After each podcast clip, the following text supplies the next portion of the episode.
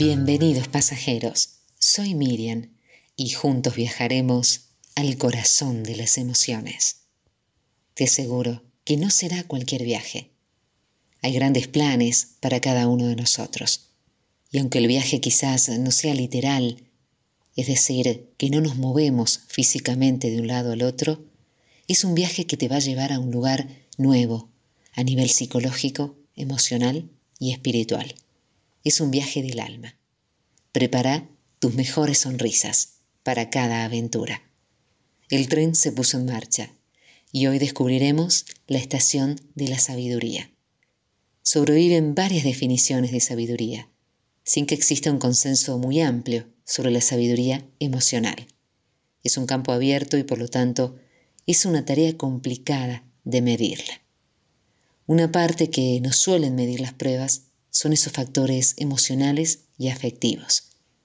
Las personas sabias son inteligentes, cultas, tienen conocimientos en altos campos y saben cómo comunicarlos. La sabiduría puede ser definida como un conjunto de conocimientos y muchos han sido los autores que han tratado de identificarla y de asociar sus componentes. Habilidades interpersonales, habilidades de juicio, de comunicación, comprensión. Ahora, ¿seremos capaces alguna vez de alcanzar un equilibrio? ¿Alcanzamos esa necesitada sabiduría emocional que nos haga comprendernos mejor a nosotros mismos y a los demás? Es difícil, lo sabemos, es todo un reto. Como decía Daniel Goleman, vivimos en una sociedad que no nos educa para ser personas emocionalmente inteligentes.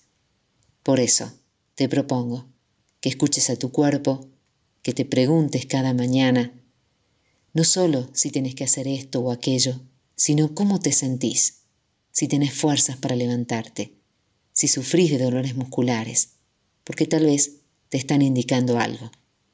La segunda clave es aceptar eso que sentís, no disfrazar tus emociones. El tercer consejo tiene que ver con hacer lo que te haga sentir bien, tan sencillo y tan difícil, hacer lo que sentimos. La cuarta clave tiene que ver con madurar, porque la vida es un cambio y hay que atender todo eso que hay a tu alrededor, sentir, escuchar, aprender y convertirnos en un espíritu flexible que sepa adaptarse y que se enfrente cada mañana con optimismo.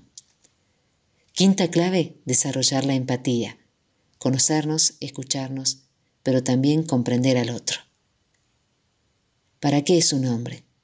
¿Qué tiene que tener? Sabiduría. Porque mejor es adquirir sabiduría que oro preciado, y adquirir inteligencia vale más que la plata. Escribime, contame tus historias, tus comentarios, el tren del alma salta arroba gmail.com. También podés llamarme o dejarme tu mensaje 0387 154 67 5454. ¿Qué tal si empezamos hoy mismo a poner en marcha el motor del cambio? Conserva la paz con esa alma bulliciosa de la vida, aun con todas sus farsas, sus penalidades y sus sueños fallidos. El mundo es todavía hermoso. Sé cauto, esforzate por ser feliz.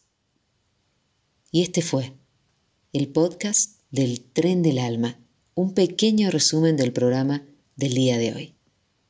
Buscamos y buscamos en ese vasto océano, sin haber hecho antes un viaje imprescindible, el del autoconocimiento. Por eso, la idea de estos podcasts es conocer mejor nuestro interior. Adelante.